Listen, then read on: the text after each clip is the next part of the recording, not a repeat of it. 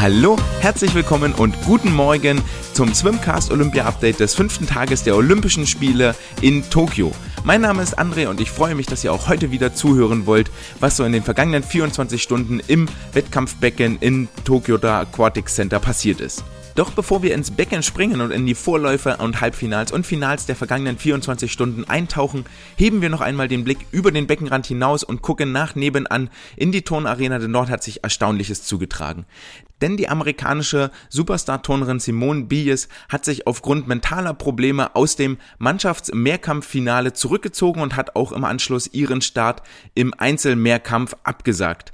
Das lenkt mal wieder in eindrücklich, eindrucksvoller Weise den Blick auf die psychischen Belastungen, denen die Weltspitzenathleten ausgesetzt sind, denn niemand erwartet von Simone Biles etwas anderes, als dass sie die beste Kür ihres Lebens dort auf die Turnmatte zaubert, dass sie wieder die Welt in Staunen versetzt, dass sie dazu bringt, dass sie die Zuschauer dazu bringt, den Atem anzuhalten. Und mit diesem Druck fertig zu werden, ist nicht einfach. Auch wenn das die meisten Weltathleten und Spitzenathleten immer sehr, sehr einfach aussehen lassen, kommen doch vermehrt inzwischen Berichte nach oben, die von den mentalen Problemen und von den mentalen Herausforderungen äh, berichten, wenn man so derart im Rampenlicht steht und unter einem derartigen Erfolgsdruck steht.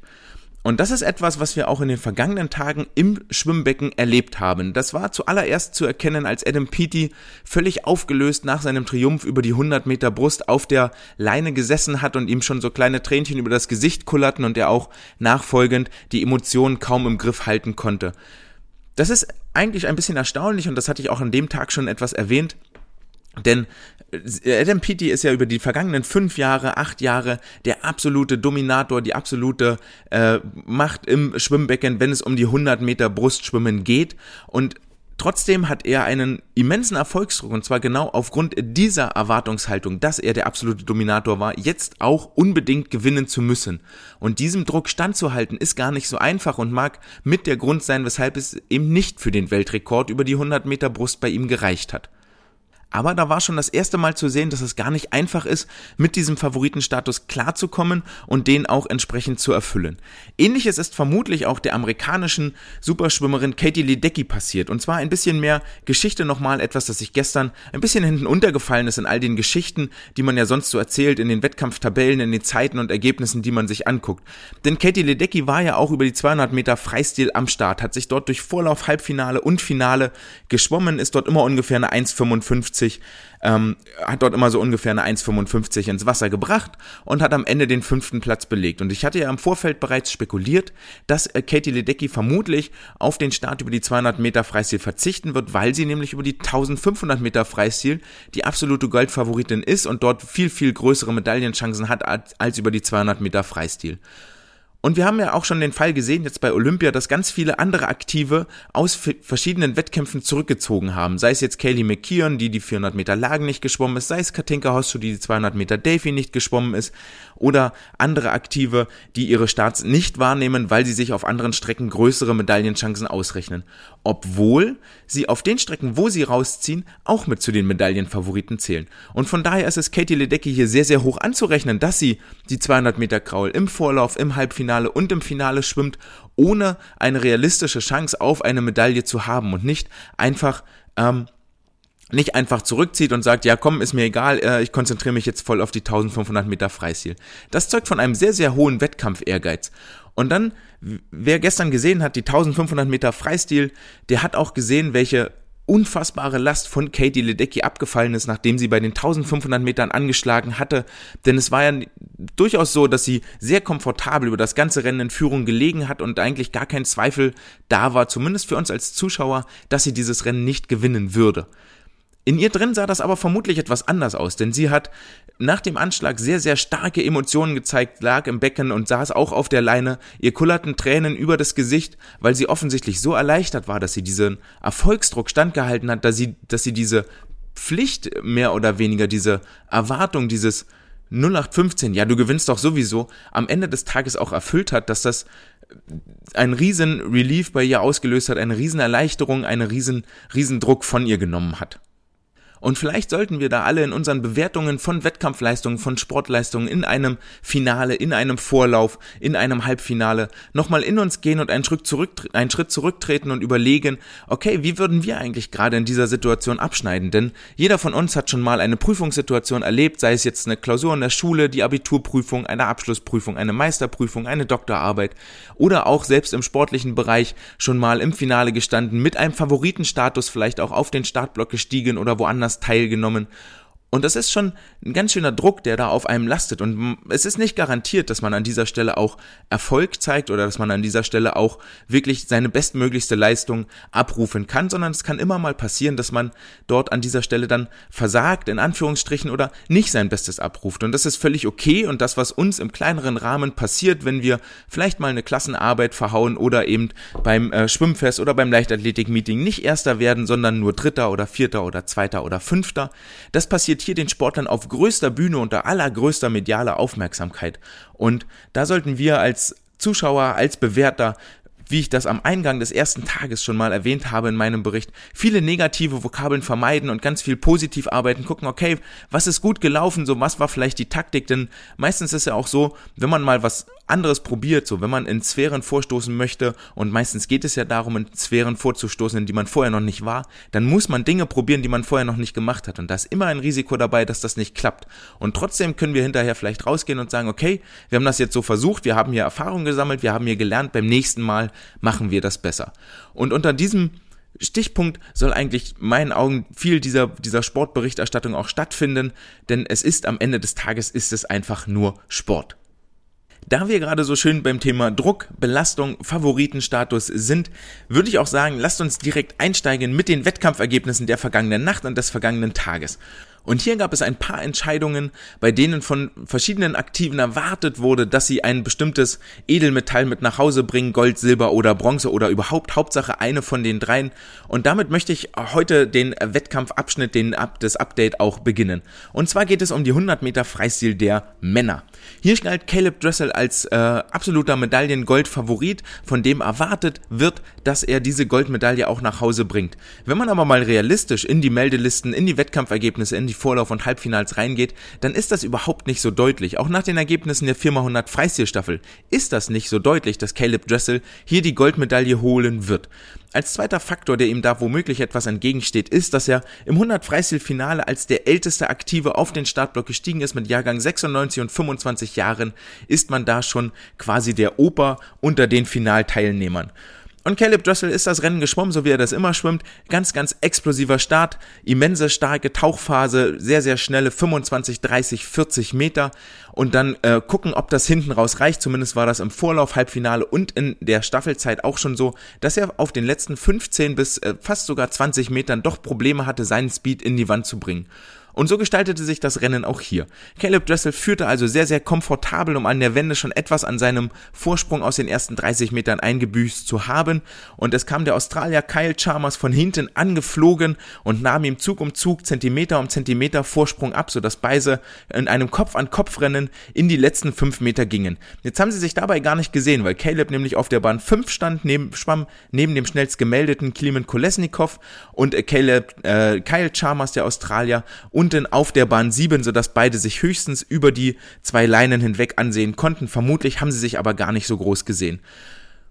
Es lief also auf ein Anschlagsfinish hinaus, in dem Caleb Dressel tatsächlich die Oberhand behalten hat, in 47,02 Sekunden das Rennen gewann und sich zum Olympiasieger krönte, seine erste, nee, seine zweite Goldmedaille nach der 4x100 Kraulstaffel eintüten konnte. Kyle Chalmers belegt den zweiten Platz in 47,08 Sekunden und der Vorlauf Halbfinal schnellste Klimen Kolesnikov belegt in 47,44 Sekunden den dritten Platz. Und wie eng das Rennen war, wer sich das nochmal anguckt, der wird sehen, dass es wirklich erst im Anschlag entschieden wurde, weil Kyle Chalmers den nämlich nämlich ziemlich verbockt hat und das wird eine Story sein, die uns heute noch ein paar Mal begleiten wird.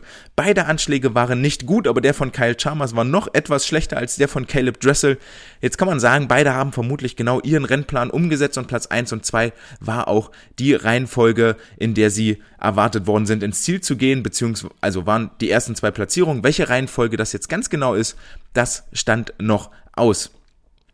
Zur kleinen Statistik, die wir so ein bisschen nebenbei führen, wie viele Sportler waren denn schneller als im Halbfinale, wie viele waren langsamer, hat sich wieder einmal bewahrheitet, dass tatsächlich äh, die 100 Meter Freistil auch von einem starken psychischen Druck geprägt sind und es sehr, sehr schwer ist, hier wirklich eine Bestleistung abzurufen.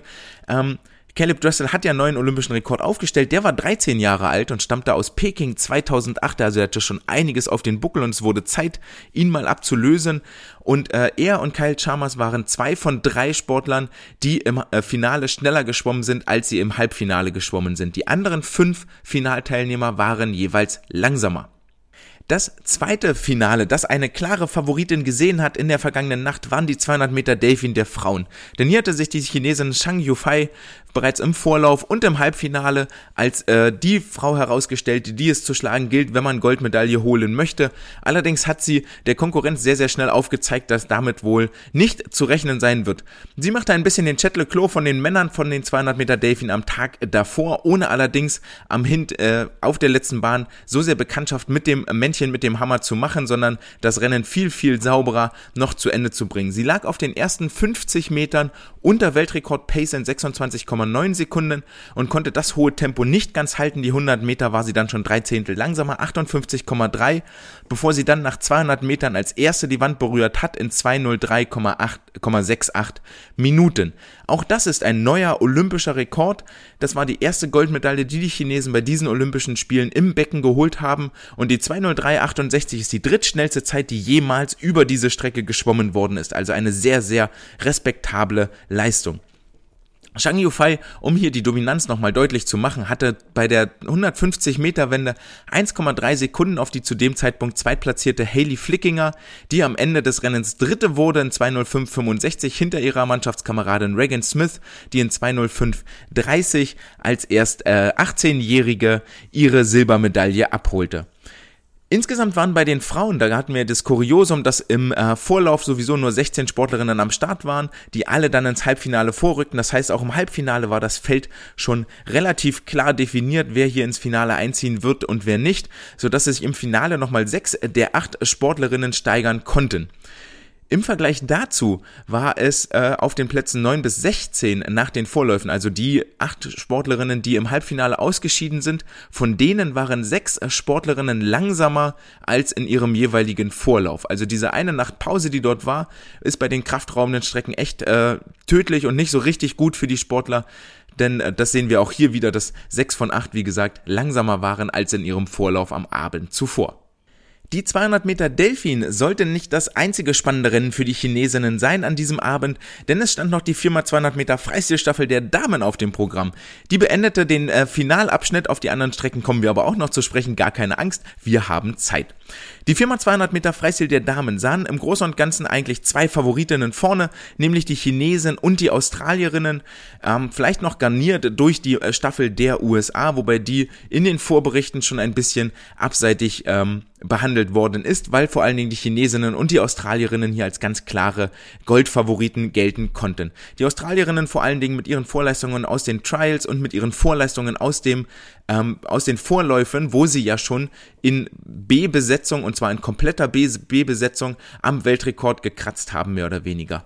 Die Australierinnen haben zum Finale nämlich einmal äh, den Besen rausgeholt, die vier Vorlaufschwimmerinnen rausgekehrt und vier komplett neue Sportlerinnen reingesetzt. Einen Bruch in der Mannschaftszusammenstellung in dieser Größenordnung ist dann schon sehr, sehr, sehr ungewöhnlich. Natürlich äh, schonen die Top-Nationen im Vorlauf ihre besten Athletinnen und Athleten, um dort äh, Startbelastungen wegzunehmen. So traten die Kanadier zum Beispiel ohne Penny Oleksiak im Vorlauf an, die Amerikanerinnen ohne Katie Ledecky ähm, die dann alle aber alle im Finalabschnitt zu ihrer, zur Geltung kamen.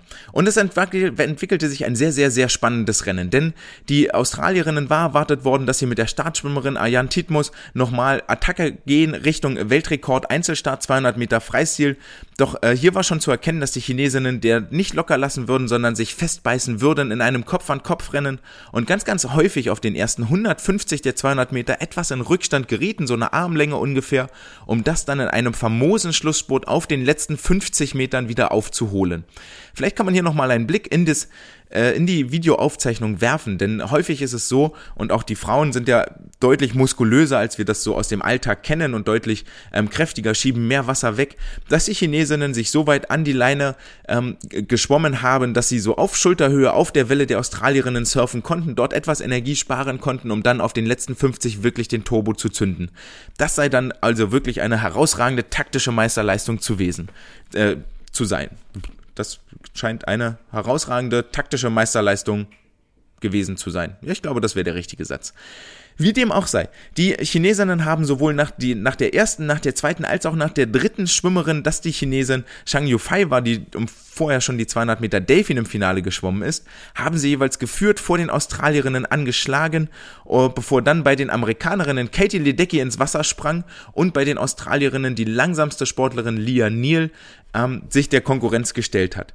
An dieser Stelle war eigentlich schon klar, dass die Chinesen deutlich besser aufgestellt sind auf der Schlussposition als die Australierinnen mit Lian Neal, die gegen Li Bingji, die auch über die 800 Meter Freistil am Start war, wohl kein Land sehen würde. Das heißt, die Silbermedaille war quasi schon sicher für die Chinesinnen und es war nur noch die Frage, ob Katie Ledecky von den USA den Rückstand, der an dieser Stelle zwei Sekunden betragen hat, auf würde aufholen können. Und Katie Ledecky machte ihrer Favoritenrolle und ihrem Status alle Ehre und flog durch das Wasser, überholte die Australierin relativ schnell und kämpfte sich Meter um Meter an die Chinesin ran.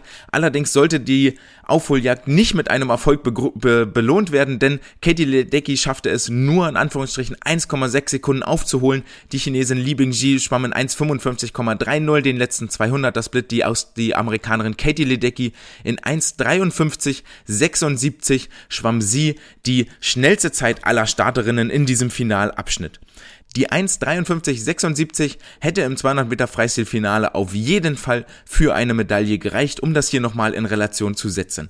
Die Australierinnen belegten am Ende den dritten Platz in 7,41,29, sechs Zehntel hinter den Amerikanerinnen 47,73, die wiederum vier Zehntel hinter den Chinesinnen angeschlagen haben, 7 Minuten 40,33.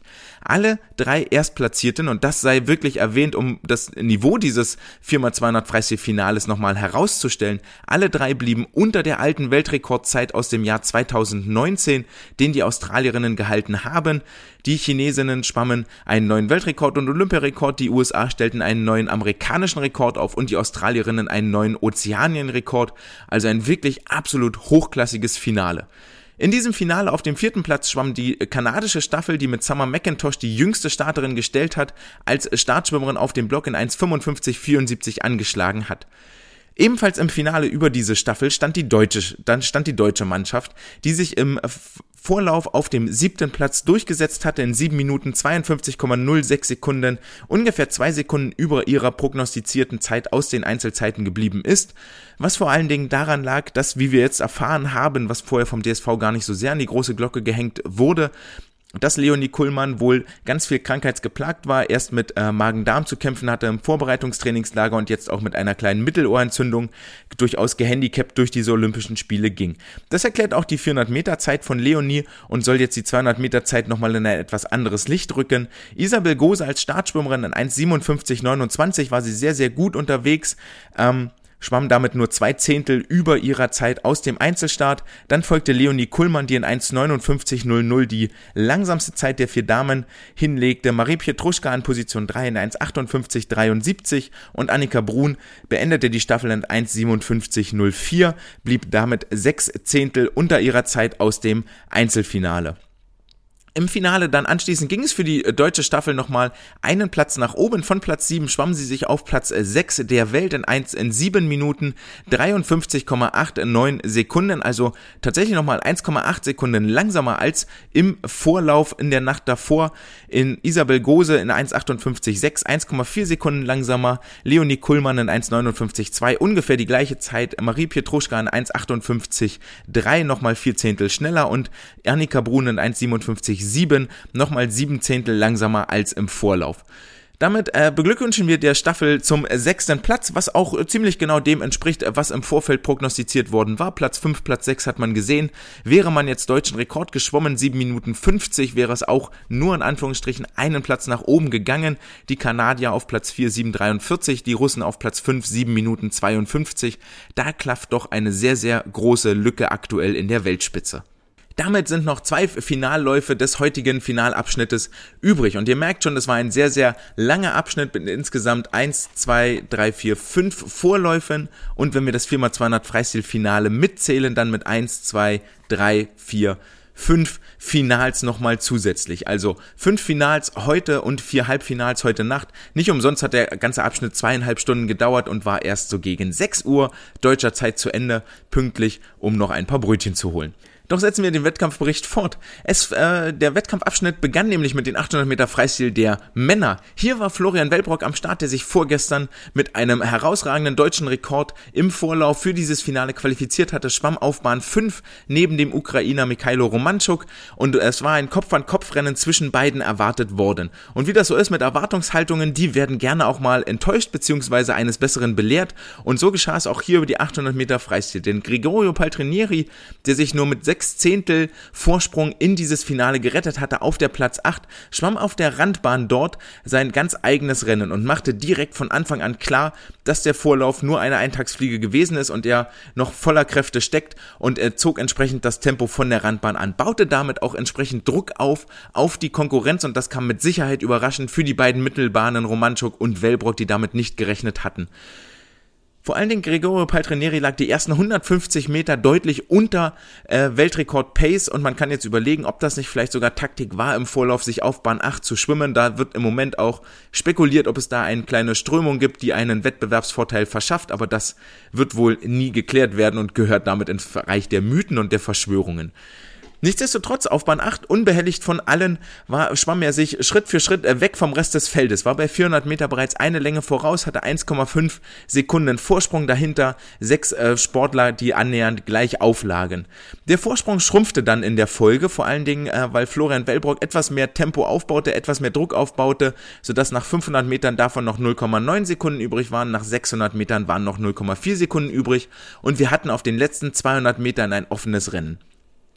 Jetzt habe ich gerade schon erwähnt, dass Florian Wellbrock äh, vorrangig dafür verantwortlich war, das Tempo anzuziehen. Ich glatte so den Eindruck, bei den anderen wäre das sonst etwas verschleppt worden, was natürlich folgerichtig ist. Wenn du eine Medaille oder vielleicht sogar die Goldmedaille holen willst, dann musst du auch den ersten einholen und den 600 Meter vor, vor Ende Gregorio Paltrinieri einzuhaben, ist mit Sicherheit eine sehr, sehr gute Ausgangslage, denn Florian Wellbrock ist international inzwischen bekannt für seine starken Schlusssports, die er machen kann. Und so kam es, dass er bei der 700 Meter Wende nur noch 0,5 Sekunden hinter Paltrinieri lag, gleich auf mit Romanchuk und äh, sich das Ganze Richtung Schlusssport und Anschlagfinish bewegte.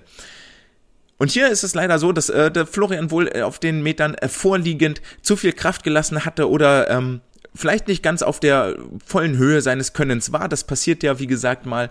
Ähm, er führte dann das Feld an. Bei den letzten 50 Metern ging als erster auf die letzte Bahn und konnte dort das Tempo nicht hochhalten. Im Gegensatz, es flog der Amerikaner Robert Fink von hinten heran, schwamm die letzte Bahn in 26,4 Sekunden zur Goldmedaille in 7,41,87, einer historischen ersten Goldmedaille über diese Strecke, da es die das erste Mal bei den Olympischen Spielen gibt.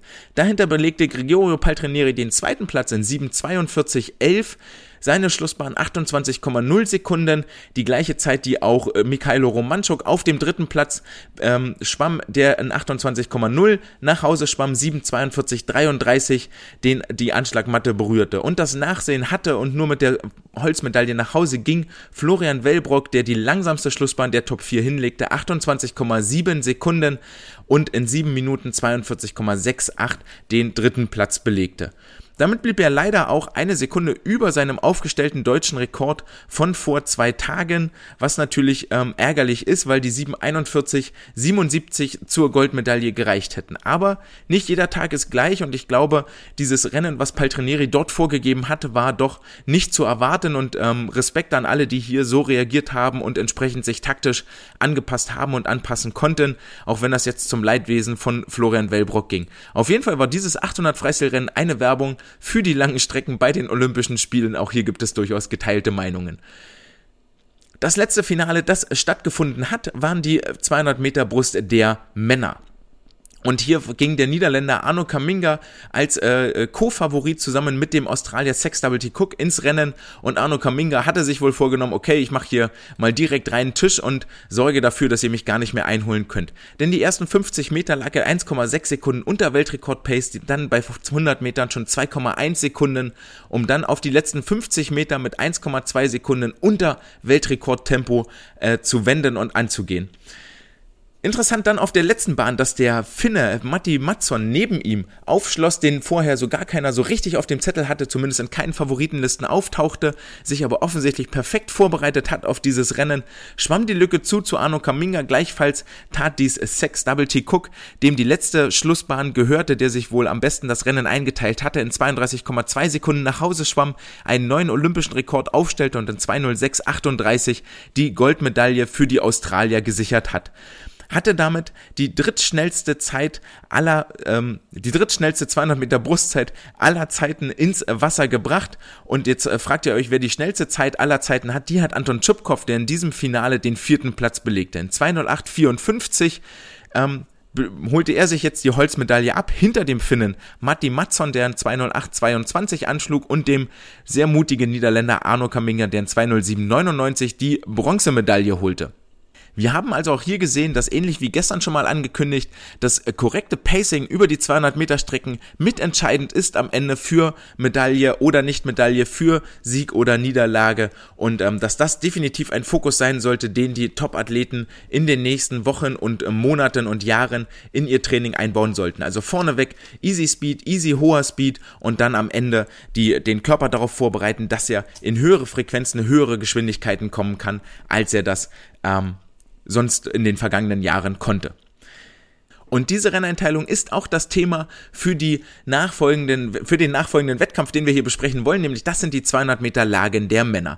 Hier standen zwei deutsche Aktive auf dem Startblock, nämlich Jakob Heidmann mit seinem letzten Rennen bei dieser Olympiade und Philipp Heinz mit seinem letzten Rennen, mit seinem letzten Wettkampf äh, in seiner gesamten Karriere tatsächlich. Wie das bei Jakob Heidmann dann aussieht jetzt nach den Olympischen Spielen, das ist noch nicht so ganz klar, zumindest hat er sich dementsprechend noch nicht öffentlich geäußert, ob er nochmal drei Jahre dranhängt bis Paris Paris 2024. Die Wettkampfergebnisse sollten ihm bis hierhin zumindest Mut gemacht haben. Philipp Heinz hat schon vorher angekündigt, dass nach Tokio für ihn Schluss ist und er dann in, den, in das Berufsleben wechseln wird.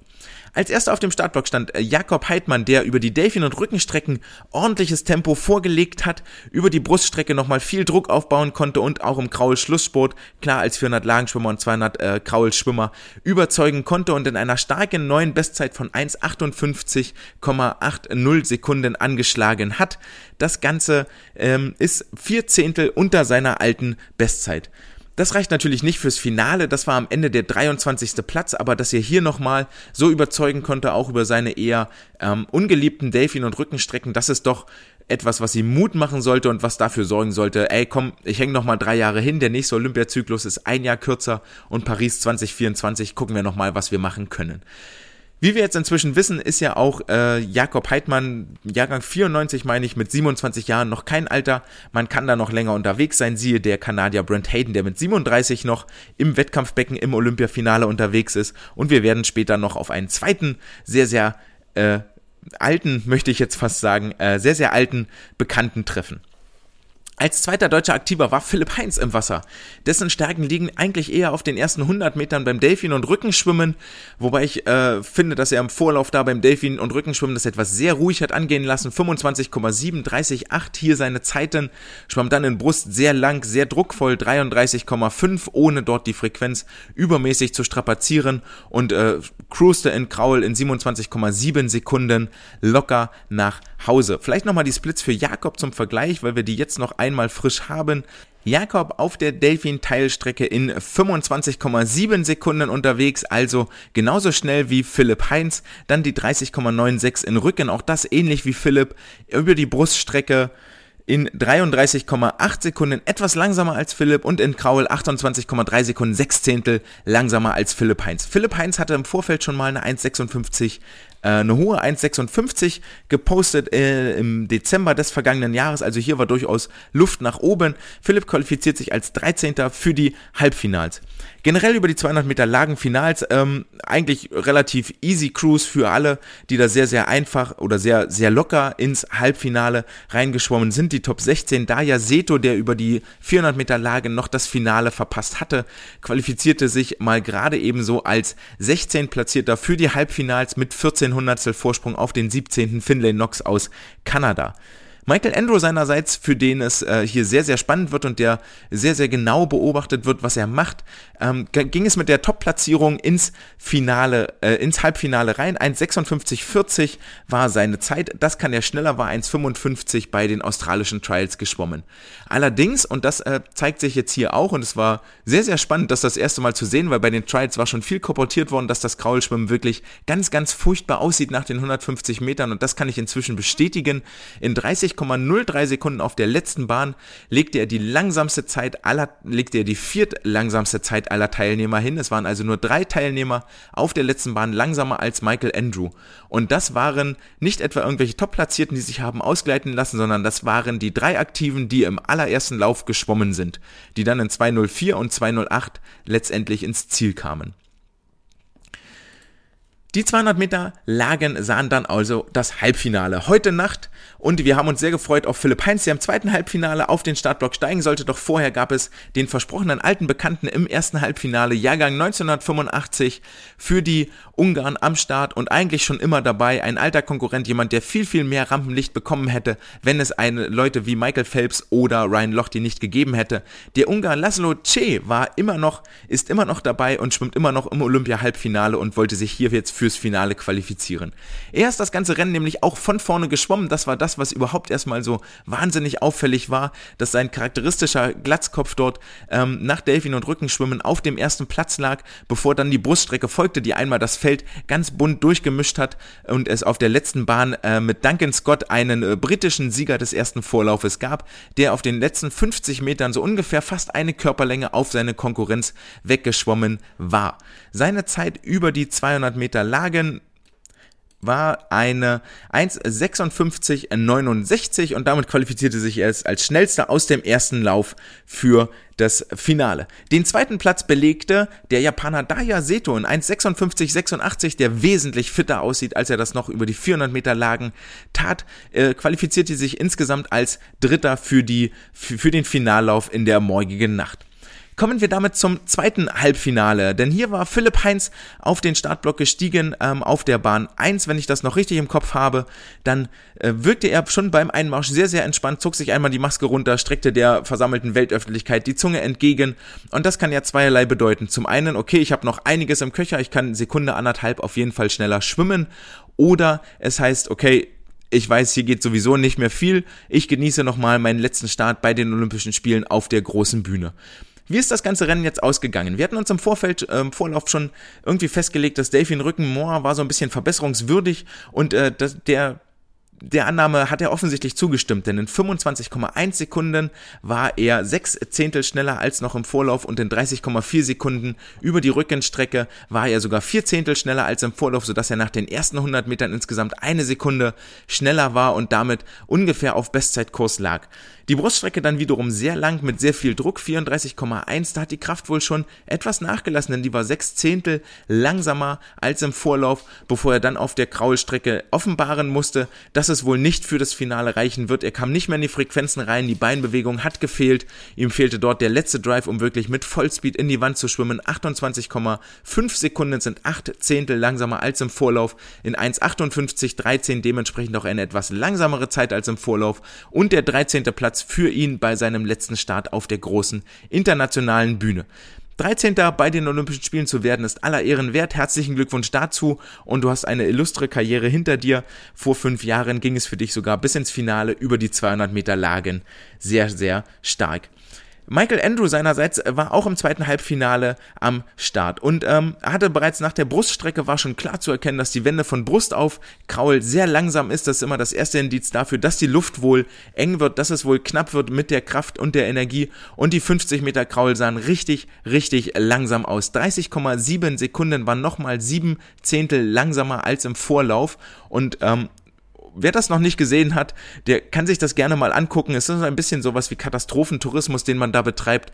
Ähm, es gibt diese technische Übung mit äh, Hühnchenarme, wo die Hände an die Schultern kommen und dann nur die Ellbogen kreisen. So ähnlich sieht sein Kraulschwimmen auf den letzten sechs Metern aus. Er hat arge, arge Probleme, die Arme wirklich noch weit nach vorne zu bringen, vor dem Kopf ins Wasser einzusetzen und nicht schon auf Schulterhöhe wieder rein, äh, reinfallen zu lassen. Trotzdem reichte es für ihn, um sich in 1,57,08 mit 68 Hundertstel langsamer als im Vorlauf als insgesamt Viertplatzierter für das Finale zu qualifizieren. Und was hat unser Grand Daddy gemacht? Laszlo C., der Ungar, der hat sich tatsächlich als Achter noch ins Finale geschwommen, 1,57,64 600 vor dem Italiener Alberto Razzetti angeschlagen und wir werden morgen also den großen Herrn des äh, ungarischen Schwimmsports Laszlo C. nochmal im Finale begrüßen dürfen. Das ist doch mal eine gute Nachricht. Im Weiteren gab es heute Vorläufe über die 100 Meter Freistil der Frauen und hier eine kleine Überraschung, denn ursprünglich war mal Lisa Höping als Starterin für den DSV angekündigt. Das sollte sich nicht bewahrheiten in den ersten ähm, in den ersten Meldelisten tauchte sie tatsächlich auch auf und war dort gelistet. Allerdings ist dieser Start wohl nochmal gestrichen worden zugunsten der 4x100 Lagen Mixed Staffel und der 4x100 Meter Freistil Staffel, sodass wir keine deutsche Starterin hier gesehen haben.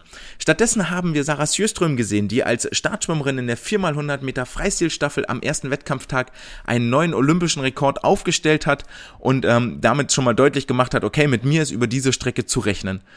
So war es auch hier. Sie belegte in 52,91 Sekunden schlussendlich den fünften Platz aller Vorlaufschwimmerinnen, überzeugte wieder durch einen sehr, sehr starken Schlusssport. Das war auch ihre Taktik über die 100 Meter Delfin gewesen, die sich dann im Finale als nicht mehr richtig oder nicht mehr tragfähig erwiesen hat. Aber das ist eine Geschichte für die kommende Nacht möglicherweise, wenn sie es durchs Halbfinale schafft ebenfalls im Vorlauf am Start. Natürlich war die Australierin Emma McKeon, die in 52,13 Sekunden sich die Vorlauf-Bestzeit sicherte und wem diese Zeit jetzt sehr schnell vorkommt, der hat vollkommen recht, die ist auch richtig, richtig schnell. Denn das ist nochmal fünf Zehntel schneller als Sarah Sjöström bei ihrem Olympiarekord vom Samstag. Allerdings ist das auch in dem Bereich, den Emma McKeon schwimmen kann, denn diese Zeit war jetzt nochmal sechs Hundertstel schneller als ihre alte Bestzeit von 52,19 Sekunden. Interessant hierbei, dass das natürlich im Vorlauf ist und so eine Leistung gar nicht notwendig ist und dass die letzten sieben Meter auch so ausgesehen haben, als würde sie sich ins Ziel ausgleiten lassen. Die äh, Italienerin Federica Pellegrini, die am, Vor am Vortag noch über die 4x200 Meter Freistil am Start war und über die 200 Meter Freistil-Finale am Start war, hatte die 100 Meter Kraul abgemeldet. Sie haben wir hier nicht mehr gesehen. Vermutlich waren dann tatsächlich die disqualifizierte Damenstaffel 4x200 Freistil ihr letzter Start auf der Olympiabühne. Um das Niveau über die 100 Meter Freistil und zwar den, den Niveauanstieg nochmal deutlich zu machen, ist nämlich ähnliches passiert wie bei den Herren. Es ging richtig, richtig voran in den letzten fünf Jahren in der Weltspitze. Um in Rio de Janeiro 2016 ans Halbfinale einzuziehen, war eine Zeit von 54,5 Sekunden ausreichend. Um in diesem Jahr ins Tokio-Halbfinale zu rutschen, musste man schon 53,7 Sekunden schwimmen. Also richtig, richtig schnell und das gelang als äh, letztqualifizierte Marie Wattle. Eigentlich hätte es zwischen ihr und Ranomi Kromowidjojo ein Ausschwimmen geben sollen um den letzten Halbfinalplatz, um den Platz 16, doch verzichtete Kromowidjojo darauf, vermutlich um sich etwas Energie für die 50 Meter Freistil am Schlusstag zu sparen und für die 4x100 Meter Freistilstaffel die auch noch stattfinden werden. So kam es, äh, dass äh, Wattle und Chromo wie Jojo kein Ausschwimmen hatten, allerdings dann der 18. Platz auf einmal ins Ausschwimmen musste, denn hier waren die Amerikanerin Erika Brown und die Chinesin Qing Weng Fu zeitgleich in 53,87 Sekunden angekommen. Die beiden waren jetzt also daran auszuschwimmen, wer von beiden den 17. und wer den 18. Platz belegt, wer also in welcher Reihenfolge in ein mögliches Halbfinale einzieht, wenn noch eine Abmeldung stattfinden sollte.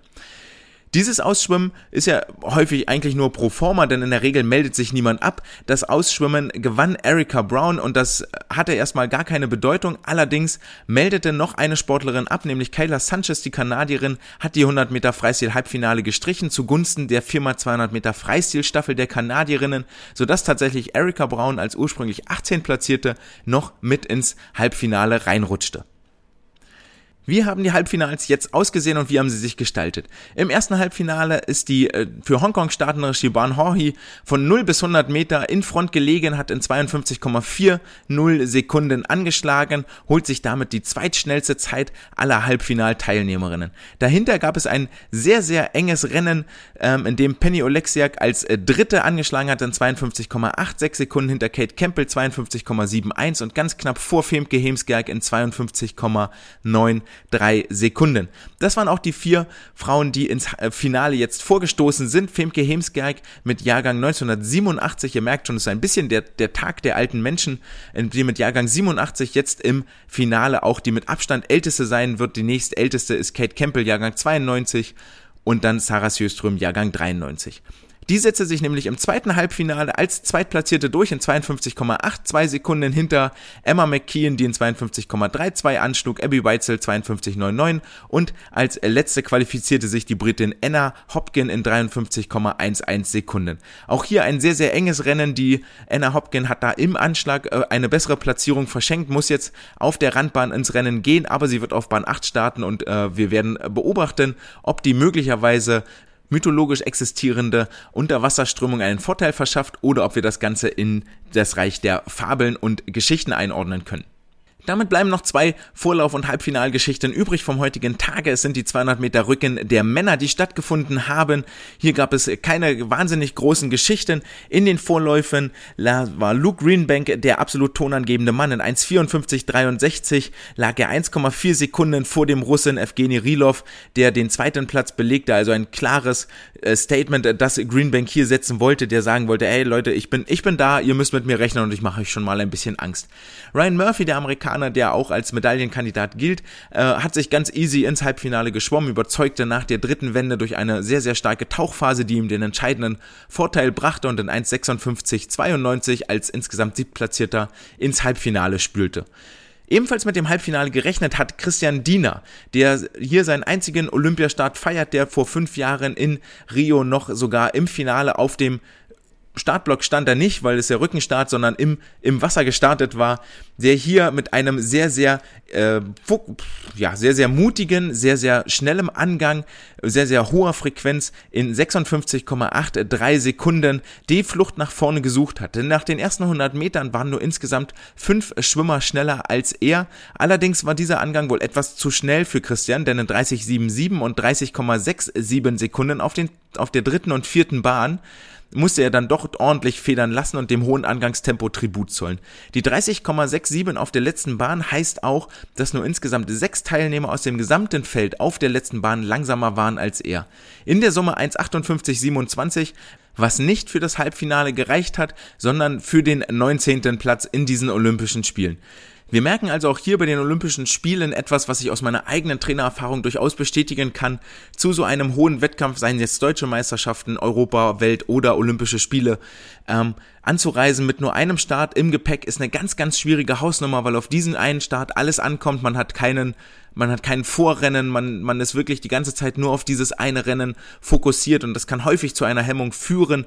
Ähm, etwas, womit, worüber wir mit Sicherheit nochmal reden müssen, was jetzt bei Franzi Henke, bei Marco Koch, bei Philipp Heinz und bei Christian Diener hier passiert ist, denn äh, sowohl Christian als auch Philipp Heinz hatten durchaus möglicherweise Finalchancen. Christian auf jeden Fall Halbfinalchancen, denn reichte in Rio eine Zeit fürs Halbfinale von 1,57,58, um unter die besten 16 zu kommen, war es in Tokio sogar etwas langsamer in 1,57,85. Also definitiv eine Zeit, die er hätte erreichen können, was aber dann einfach nicht stattgefunden hat. Warum, wieso, weshalb, das ist nochmal eine spätere Frage, die sicherlich intern dann irgendwie auch geklärt werden muss und es soll auch gar kein, es soll keine negative Kritik sein jetzt hier an, an, an Christians Rennen, sondern einfach nochmal die Probleme aufzeigen, die es mit sich bringt, wirklich nur einen Start bei so einem hochklassigen Event zu haben. Denn Christian hat ja auf den ersten 100 Metern versucht, war ja ein sehr, sehr schneller Angang und der, der Plan war klar, vorne über die ersten 100 Meter das Tempo aufzubauen und das wird etwas gewesen sein, was sie auch im Training geübt haben und dann hat's einfach, Herrgott, hinten raus nicht gereicht, um sich unter die besten 16 zu schwimmen. Das war anderen vorenthalten und selbst das Halbfinale war eine relativ entspannte Geschichte, die ohne die ganz großen Überraschungen, Favoritenstürze oder großen Dramen Damen ausgekommen ist. Im ersten Halbfinale dominiert der Russe Evgeny Rilov, der auch am Ende die ähm, Halbfinal-Bestzeit mit nach Hause bringt in 1,54,45 hier den äh, Briten Luke Greenbank hinter sich gelassen hat, der im zweiten Halbfinale die Bestzeit schwamm, 1,54,98. Luke Greenbank wird also hier definitiv einer der Finalkandidaten und einer der, einer der Medaillenkandidaten sein, wenn er wieder so um die 1,54 schwimmen kann. Den dritten Platz belegt nach den Vorläufen Ryan Murphy 1,55,38 und dann klafft schon eine kleine Lücke von 8 Zehntel zum viertplatzierten Adam Telegi aus Ungarn, bevor dann der fünftplatzierte Nicolas Garcia Saiz wohl durchaus als Überraschung gesehen werden kann, denn der erst 18-jährige Spanier belegte im zweiten Halbfinale den dritten Platz in 1,56,35 und ist wohl definitiv ein Mann für die Zukunft. Der Japaner Ryosuke Iri, Jahrgang 1990, also mit 31 Jahren hier bei den Olympischen Spielen dabei, belegte den achten Platz und auch ihn dürfen wir später am morgigen Tage im Finale nochmal sehen. Und das bringt uns zum letzten Vorlauf und Halbfinale des heutigen Tages. Ein vollgepackter äh, Wettkampftag nochmal hier in Tokio. Die 200 Meter Brust der Damen. Auffällig hierbei, dass die Kanadierin Sydney Pickram nicht am Start ist, die ja über die 400 Meter Lagen schon äh, ihren Start verzichtet hat aufgrund gesundheitlicher Probleme, die nicht Corona äh, bezogen sind. Dann die 200 Meter Lagen Schwamm dort vermutlich hinter den Erwartungen zurückgeblieben ist und jetzt hier auch die 200 Meter Brust ausgelassen hat. Vermutlich, um sich für die Firma 200 Meter Freistilstaffel zu schonen. Und nachdem der Wettbewerb jetzt durch ist, können wir sagen, yep, genau das war das. Sie sollte sich für den Vorlauf über die Firma 200 Meter Freistilstaffel schonen. Im Finale war sie dann auch nicht mehr eingesetzt. Damit ist aber vermutlich für alle anderen ein Platz im Halbfinale frei geworden. In dieses Halbfinale schwamm sich völlig überraschend Lily King, die nach den 100 Metern Brust vermutlich etwas Wut im Bauch hatte und mit einem Statement starten wollte, schwamm die 200 Meter Brust von vorne, hatte dann allerdings auch auf den letzten anderthalb Bahnen zu kämpfen. Dort wurden die Züge sehr kurz, wenig Gleitphase, wenig Länge schlug in 2.22.10 an und belegte damit nach den Vorläufen tatsächlich den zweiten Platz. Den ersten Platz belegte die Südafrikanerin Tatjana Schönmaker, eine Konkurrentin, die aus den 100 Meter Brust schon bekannt sein dürfte, die vor allen Dingen die ersten 150 Meter sehr lang und locker geschwommen ist und dann, um dann auf der letzten Bahn nochmal ordentlich Druck zu machen, obwohl sie schon eine anderthalb Körperlängen in Front lag, zog sie die Frequenz nochmal an und schwamm ins Ziel in einer famosen Zeit von 2 Minuten 19 16 Hundertstel, verpasste damit den Weltrekord um nur ganz knappe 500 Sekunden und das wären richtige, richtige Überraschung gewesen, hier im Vorlauf schon die Weltbestleistung zu unterbieten. Diese Zeit von 2.19.16 ist ein neuer olympischer Rekord, den sie damit um vier Zehntel unterboten hat und der ihr natürlich den äh, Start im Halbfinale sicherte.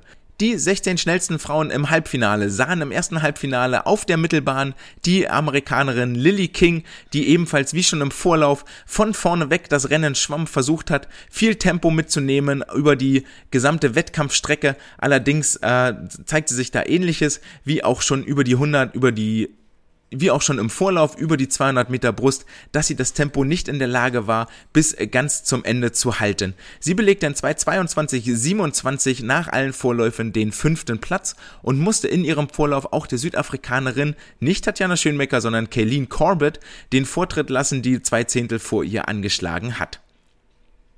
Im Schatten von Lily King schwamm auf der Nachbarbahn Molly Rancho ein sehr, sehr beherztes Rennen, die versuchte von vorne weg mitzuhalten. Sie, äh, Lily King auf der dritten Bahn noch überholte. Lily, die die ersten 50 Meter unter Weltrekord-Pace angegangen war, allerdings dann etwas abreißen lassen musste und in 2.22.70 den siebten Platz belegte.